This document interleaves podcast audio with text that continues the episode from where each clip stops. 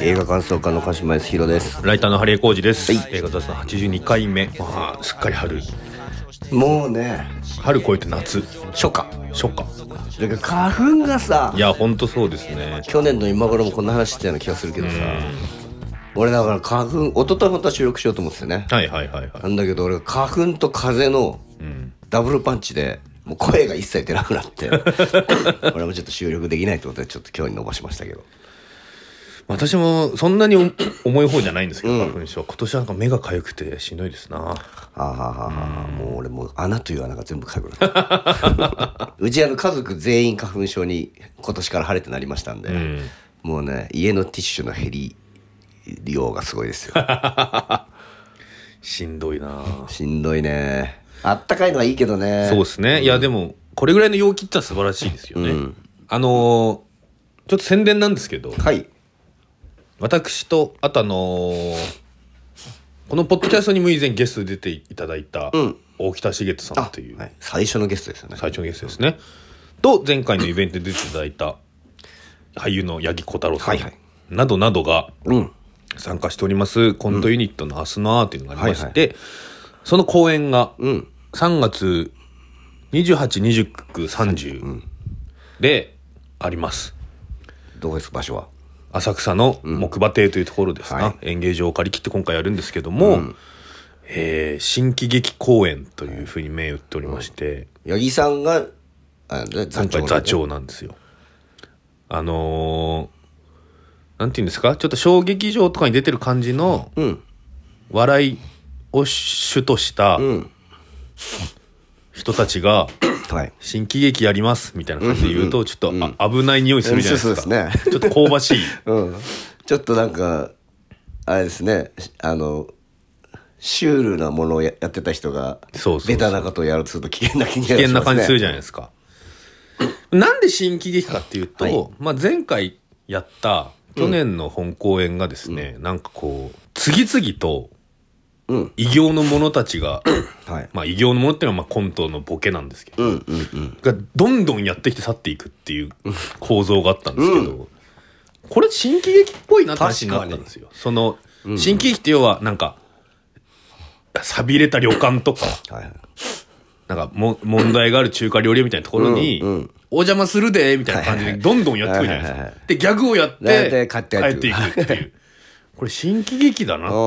っていうところからの着想なんです。よ。だから、急に新喜劇をやってみようみたいな。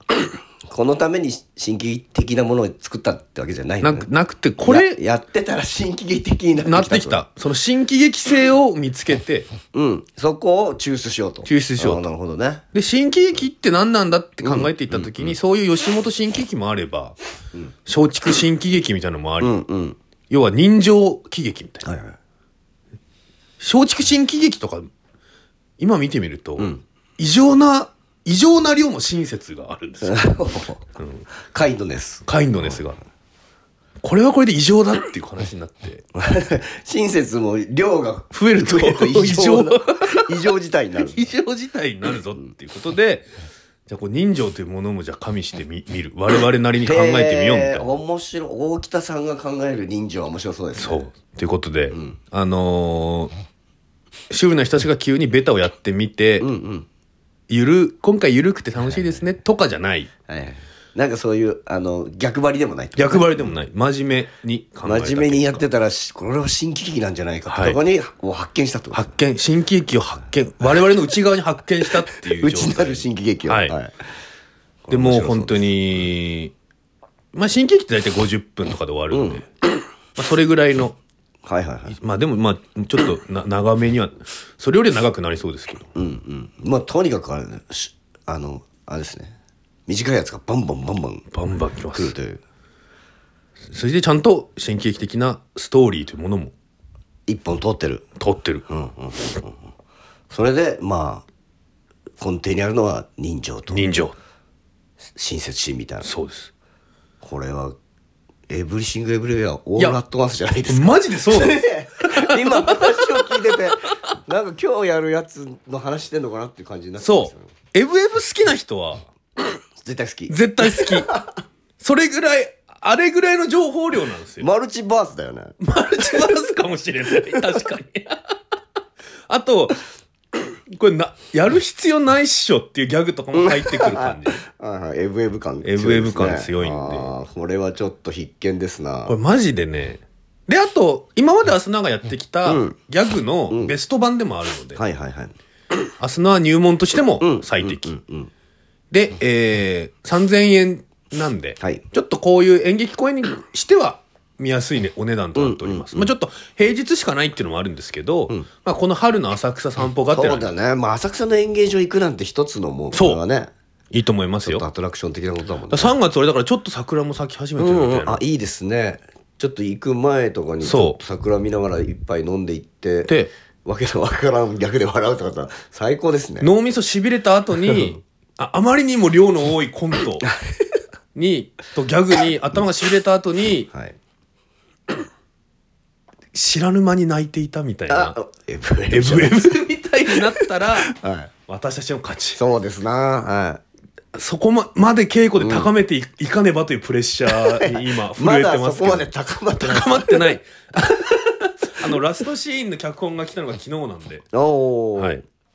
じゃあまあこっから詰めていく。ここから詰めていきますちょっと楽しみだと僕も行きますからね、30日に。ぜひはい。本当にね、あのーマジで騙されたと思って、うん。うん。来てほしいですね。そうですね。だから IMAX のエブエブがよ2500円でしょ？そうです。もう一声、プラス500円。うん、まあ全然ですよ。だって生身だから。生身だから。生身のマルチバースが見れるんでしょ？そう。あの、その、いや、本当生身っていうのが、まあ、映画ファンの皆さん聞いていただいてると思いますはい。し、まあ、この中にね、こう、どれだけこう、生の演劇や演芸に触れる、日頃から触れてる人がいるかどうかっていう、まあ、ライブですよね。音楽も含めて。分かりませんけども、もちろんだ映画っていうのはこう、何十億、ん。何百億を使って作られる、はい。信じられないものですが、うんうん。ただあれはスクリーンに投射されているものであって、そうですね。まあ、その要素もありますもちろん、これやっぱりね、生っていうのは、面白いんですよ。ね はい。いや、わかりますよ。ええ。こまあれぜひ。その場所のね、高揚感もあるしね。あ。りますからね。このその目の前で生身の人間がドッタンバッタンしたり大声を出しているという説得力は、ん。正直アバターを超えるものがある。いや、アバターは軽くわけですよ。うん。これぜひね。はい。これ見ていただくのが一番早いと思う、本当にエブリシング・エブリウェア・オール・アット・ワンス好きだった方は、うん。今回の明日のははい。新喜劇公演、タイトルは「親切な寿司屋が信じた3000万あるんですけど会ってもらえますか?」ですこれまずタイトルもエブエブ以上に長いです。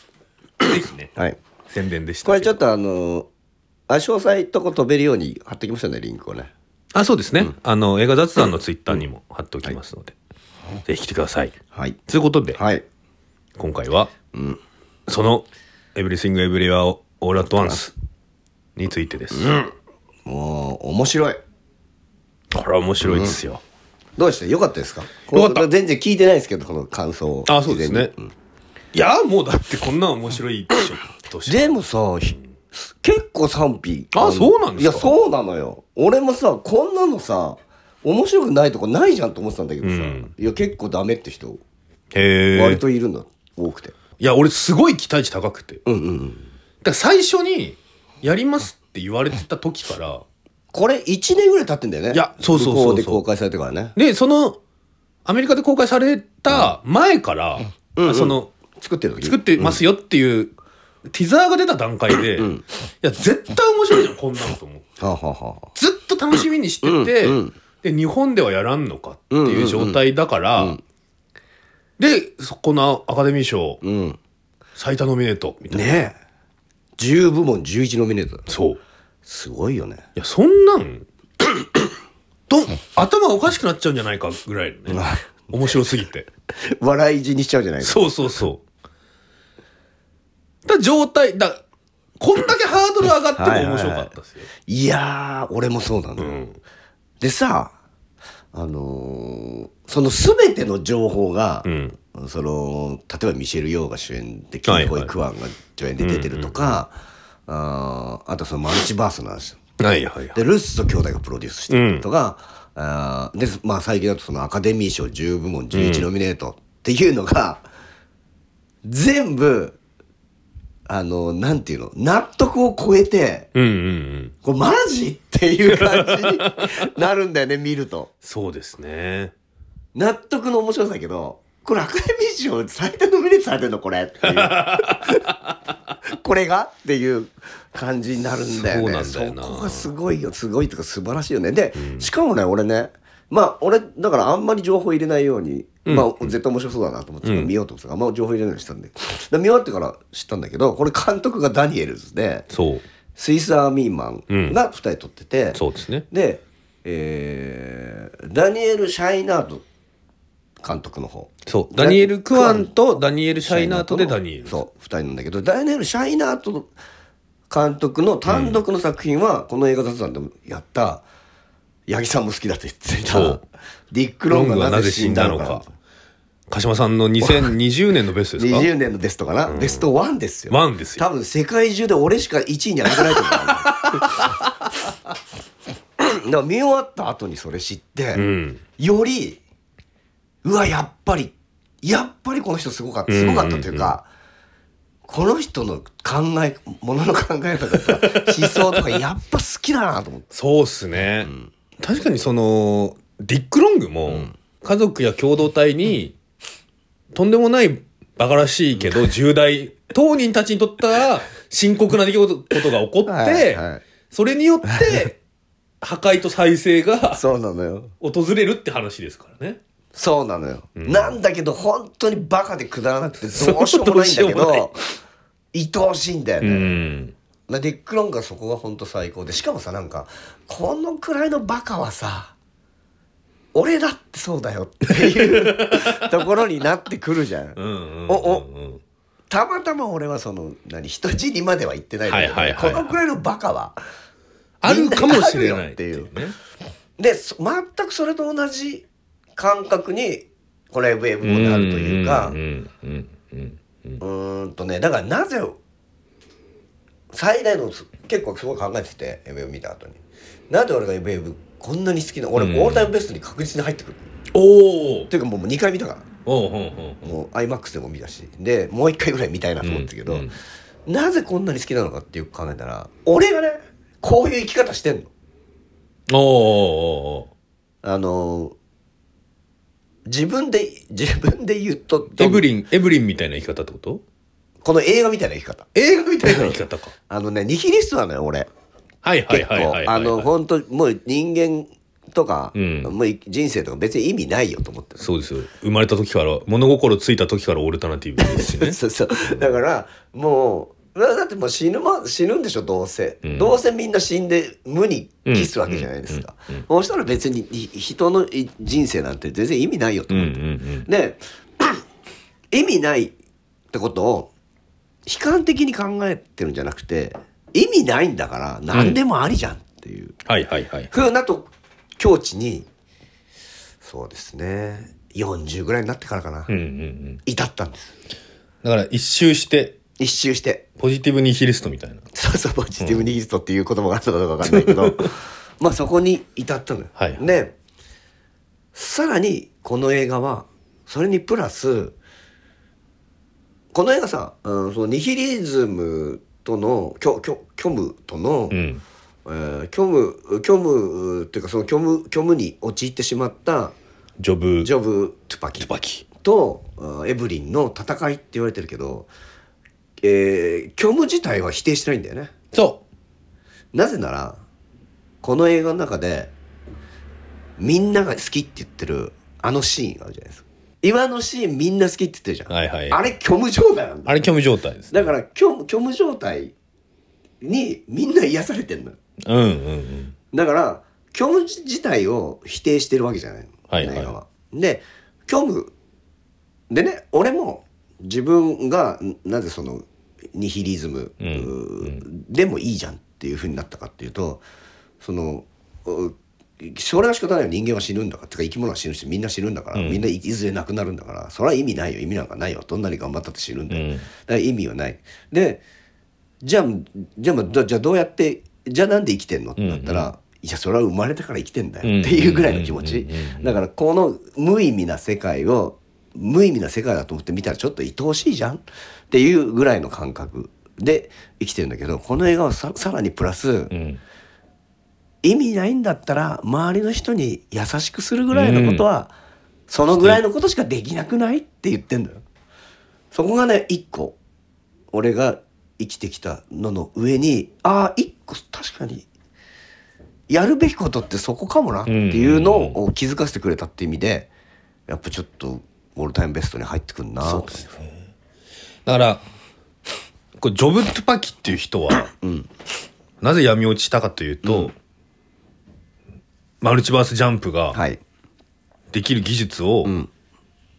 才能があったから、さもう極限までそれを高めようとした結果、常にどのマルチバースにも存在するっていう、全てのマルチバースををがもう分か分かっっててるね。出る状態。だから 無限の可能性を知ってる状態？知ってそう。いっぺんに経験しちゃってる状態だよね。経験しちゃってる状態。だからそのでどどのどれにもこうすべからくアクセスアクセスできるっていうかもう全て。うん。全てであるという状態、可能性が無限に、うん。可能性を全て手中に収めてる状態、はい。これってまあ要はあなた何でもできますよっていう状態って、うん。そこかそこに自分で意味を見出さないといけないから、しんどい時もあるじゃないですか、うんうんまあてか若者よ、はい。君にはの目の前には全ての可能性が広がってるって言われてもなっていう、うん俺どうすればいいんだよ。私はどうしたらいいんだっていう悩みっていうのは若者はあって、うん。でそれを逆手に取られて、奴隷の方が生きやすいことだってあるみたいなことを言う人だっているわけですよ。やっぱその若者であるジョブトゥパキがん。それで闇落ちするってのは非常にわかる、わかるわかる。し、それが鹿島さんが言っていた若い時のニヒリストそ状態、うだよね。うん。だから全てを手中に収めた結果、ジョブ・トゥパキはそんなもんはベーグルに乗っけて全部食べたら何何にでもないってことが分かったっていうニヒリズムなんだけど、ある程度年をいったエブリンは、そこエブリンはそこでまた、えー可能性を手に入れるわけじゃないですかどんどん。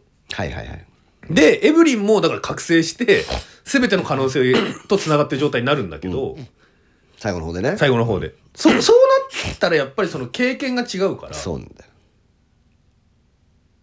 これは悪くないっていうか、これには意味があるんだよっていう状態になるわけですよね。あのーそうねあのーエブリンはもう自分のす最低のと言われていうん。る全てのバースの中で最低と言われているすべての分岐でバットな方を選んできたっていう。いうその人生を生きてきてるから、他の可能性のある人生だって、うん。嫌なことはあるはずっていうことを知ってるわけよ、うん。うん。うん。それは俺らも人生経験の中で知ってるじゃない。そうですね。あの例えばだからさ俺さ、うん、とみんなさこれの感想言う時にさ、うんうんあの時こっちを選んでいたらこうなっていたかもしれないというふうな後悔をしたことはみんなあるじゃないですかって言ってるんだけど俺ないのよ。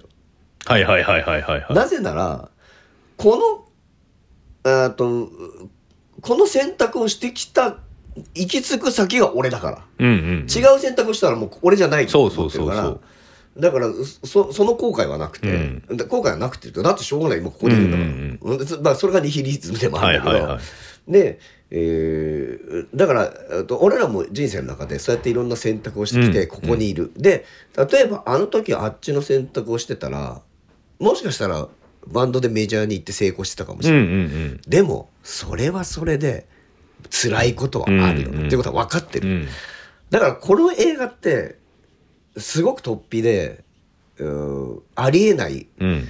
事象を描いてるけど、うん。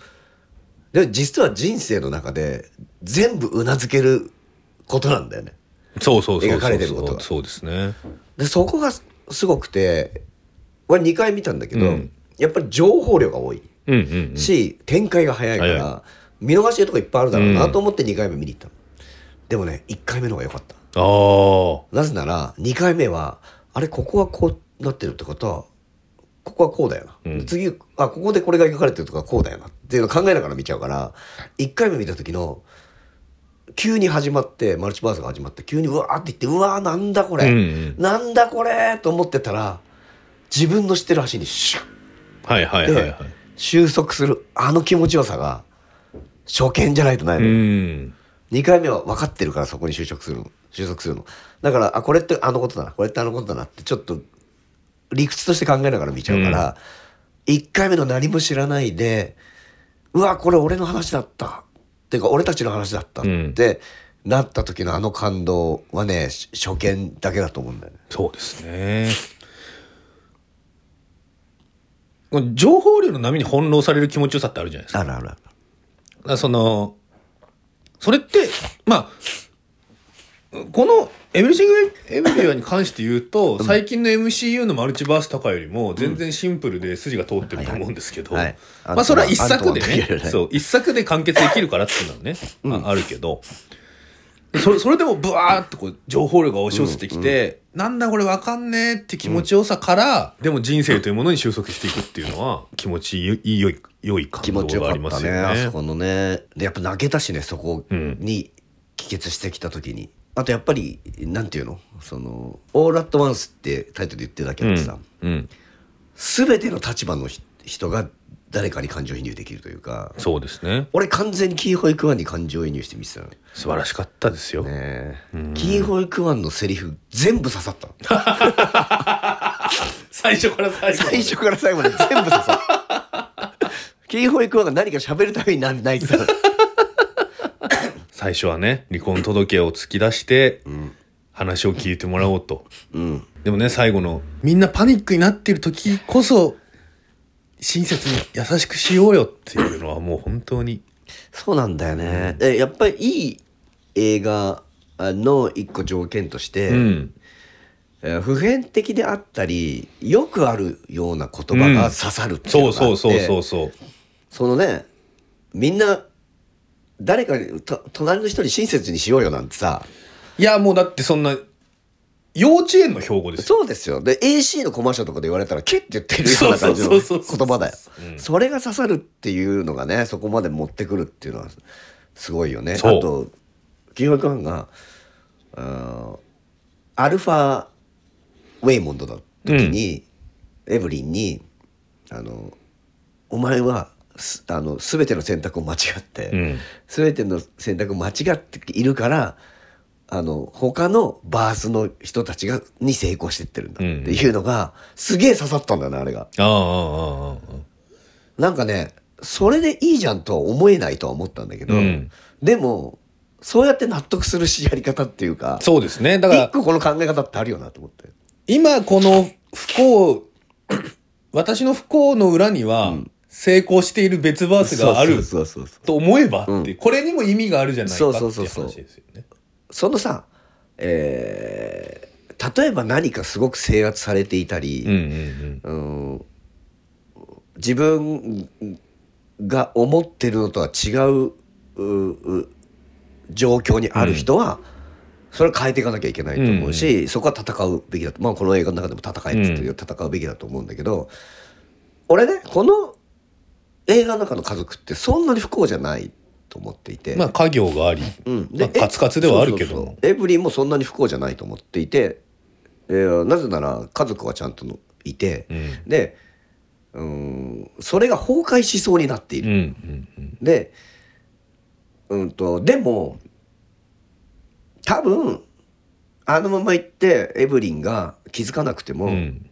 多分ウェイモンドは離婚届出せないし、うんうん。娘は何かあったら家に来るのよ。はいはいはいはい。で、そのくらいの家族関係っていうのは5万とあって、なんならうちだってそんなうんう感じ。ん。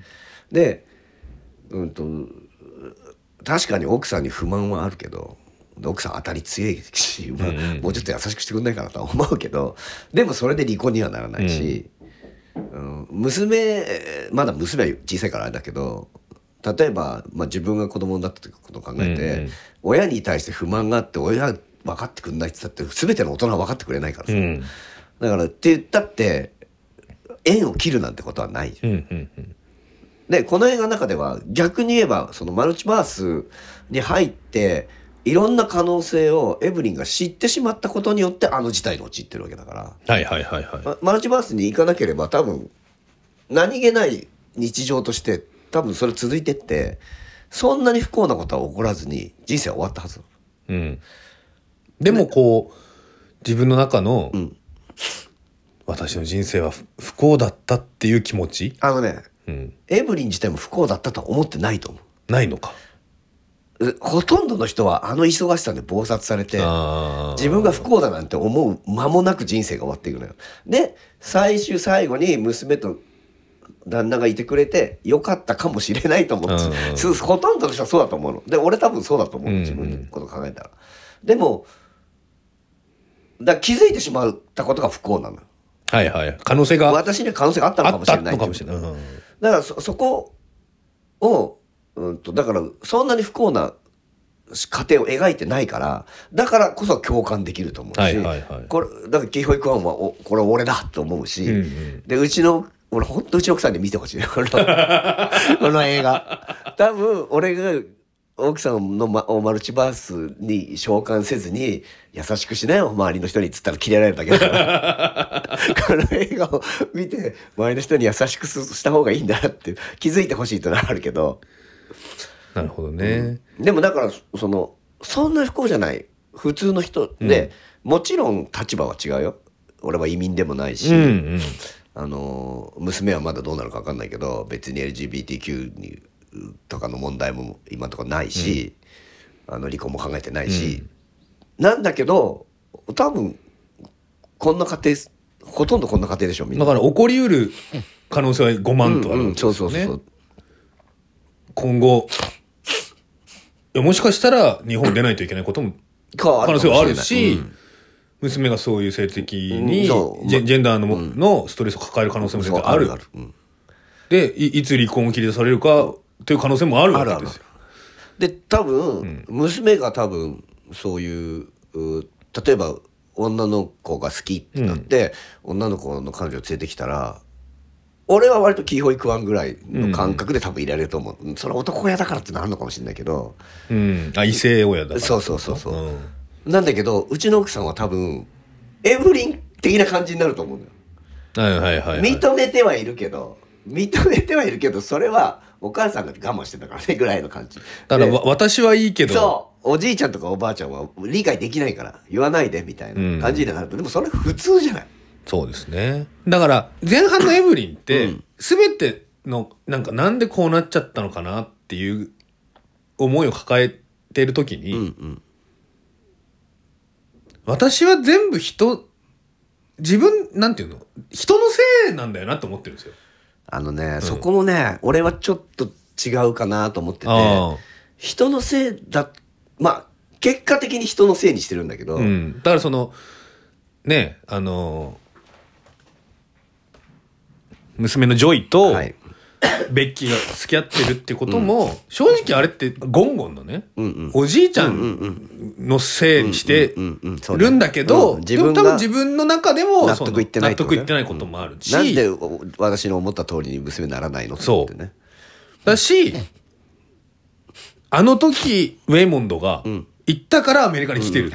で、なんでゴゴンゴンマンの時止めなかったんだっていうふうに思ってて、で、やっぱりそれを、最終的な結果、可能性がバーってあるんだよ。っうんうん。ていうことを再確認知った時に、うんうんうん。もう一回、でもここなんだってうんうんうん。選択をすはいはいはい。自分でするっていうことが、だから結局、最初と最後で変わってないんですよね。そう。別に。うん。気づい気づいただけそう、気づいて選択し直したってことに価値があるんだよっていう、だから、その、ん中身はん、むっちゃくちゃなんだけど、何も変わってないって。だけど、最終的な結論が、周りの人にはしは優しくするってことと、自分の人生は自分で選択しよう、うん。で納得しようねっていう、うん。その二つっていうのが、普通。普通。そう。そこがでもすごいいいよね。素晴らしいことで、うん、でね、うん。俺ちょっとそのエブリンが人のせいだけにしてるんじゃないと思ったのは、うんうんうん。あれねエブリンは要するにそういうことがあったから自分で選ばなかったことによって、あの後悔をしているから、うんうん。自分でやんなきゃダメだと思ってるはいはいはいはい。だから全部自分でやんなきゃダメ。っていうのがあの人できないから。うんうんうん。娘は分かってないから、うんっていうことになっちゃって。る、うんうん。それがあの家族に対する当たりのきつさはいになっちゃう、はいはいはいはい。だからそそこはね分からんでもないっていうか、うんうんうんまあそうなるよ。あんだけ忙しくて忙しいのに自分で全部やらなきゃと思ってたら要するに人に任せられないんだよ。そうですね。でそれはなぜかというと自分で選ばなかったことを後悔してるから、ああ、なるほど。うん。だからそのうんと可能性をがまだあるって見せられた時は、まあよくも悪くなんだろうなと思って。なるほどね。だからこれって全然全ての可能性があるってことがうん。良いことだよとは言ってないよね。でないし、結局、ジョーブ・トゥパキは、ベーグルに行っちゃうじゃないですか。全ての可能性をねそう全ての可能性を経験したら今日に陥るんだよ。そう。で、あの、中、中盤っていうか、で、あの、ベーグルに向かうジョブを、みんなで引き止めて、全員で引き止めんだよね。で、しかもあの時は私たちは家族だからっていう理由でうん、連帯して引き止めるんですけど、俺、あ、あれがクライマックスだったら結構どっち分けっていうかはいはいはい。無限の可能性を目の前にして、あまりの自由に絶望する若い娘を、家族の絆というものでつなぎ止める、現実に、うん。現実につなぎ止めるっていうのは、え、こんな説教癖っていうそう、それはか、暴力的。そう、暴力的じゃないですか。でもそこで、エブリンの手を離して、ジョブ・トゥパッキーは虚無の中に消えるわけですよね。で、可能性が閉じる。ん。あの、だからそこである種親離れ子離れの瞬間で。で、そこからまた、その後は、子供とはまた離れた段階でエブリンはどうするのかっていうのを選ばなくちゃいけなくてで、その時には、もう、あんなす、すんごい戦いとかじゃなくて、はい。まずは自分の思ってることをちゃんとうん。開示するっていう、で、あなたにいてほしいんだっていうことをちゃんと伝えるってそうね。いうところになるっていう。私がどうしたいのかっていうのをちゃんと言うとね。あれあのウェイモンドがさきうん。お父さんのキー・ホイ・クァンがさ途中でもういいよエブリンって言うとさ、娘のジョイがさ最後まで言わせてって言って最後まで聞くんだよね。そう。であれであそそう確かにそう。でその前にさ、えー、と現実世界に戻ってきた時に、うんうん。ゴンゴンにあのベッキー、えーとジョイのガールフレンドを、友達だっつってたのを、んガールフレンドだっていうふうに言うじゃない。でもあそこでジョイはそういうことじゃないんだよって言って、手を振り払っていくじゃない。あんただけ気持ちよくなってるねそうそうそう。だから、あそこも、あそこで終わんないのはすごいいいなと思った。あれ要するに、まだ分かってないよっていう、うんお母さんまだ分かってないよってことだもんね。で、あなたがどうしたいのか言ってよっていうことだもんね。で、それ最初からやってんだよね。そうそうそうそう。でジョイはずっとあなたがどうしたいのかを言ってっていうふうにずっと言ってんだけど、あのウェエブリンは今までの経験上自分がどうこう言うんじゃなくてもう自分が誰にも相談せずにやるっていうことが正しいと思っちゃってる言っても分かってもらえないからそう言っても分かってもらえないと思ってんだよでもあの感覚に陥るのは特にどうなんだろうな分かんないけど主婦というか主婦っていうか、お母さんとかの立場の人はあの状態に陥る。えっと、家庭では、うん、あるのかなとお母さんがなる可能性が非常に高いし、職場では、職場でそうなってる男性ってめちゃくちゃいて、まあ、要は結局、忙しい人なんですよ。忙しい人なんだよね。そう。あのー忙しいし、やることがあって、あと、できる、できて当たり前だと思われてる人がそうなる。これは別に、なんていうんですか？男女差とかあんまないと思うんですよ。そうまあまあ男女差はない。でもそのう要するに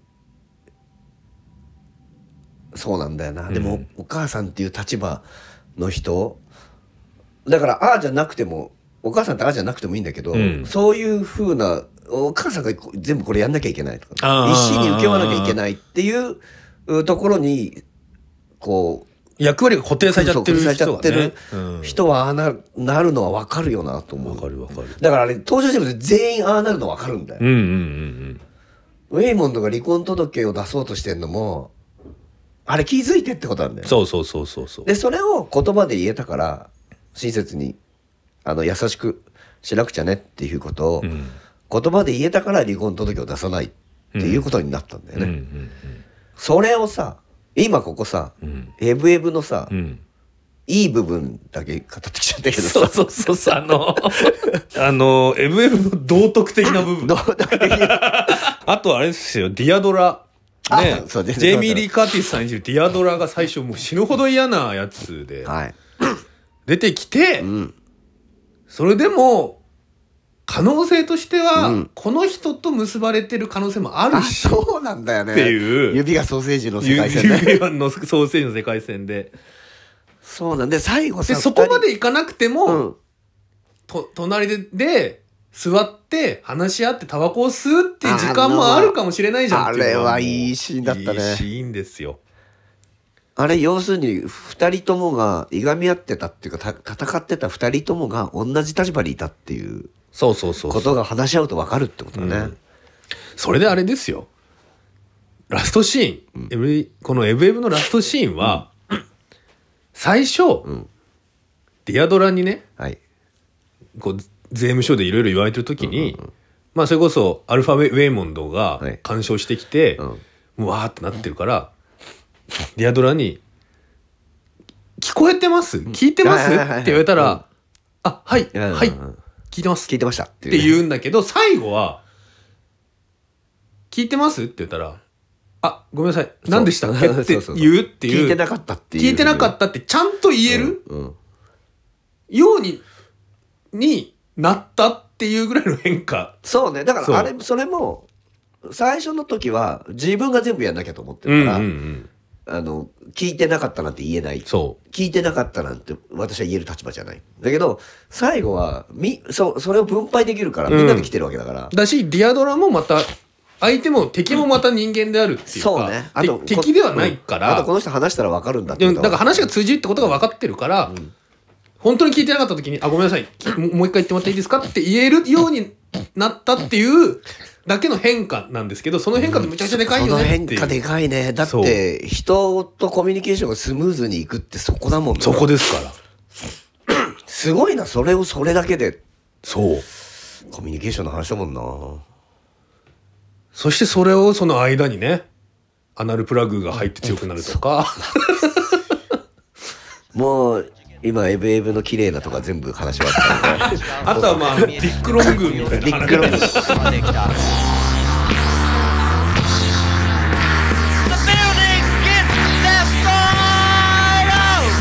まだまだ昨日明後日のようには俺を解放してはくれず死ぬまでに一度は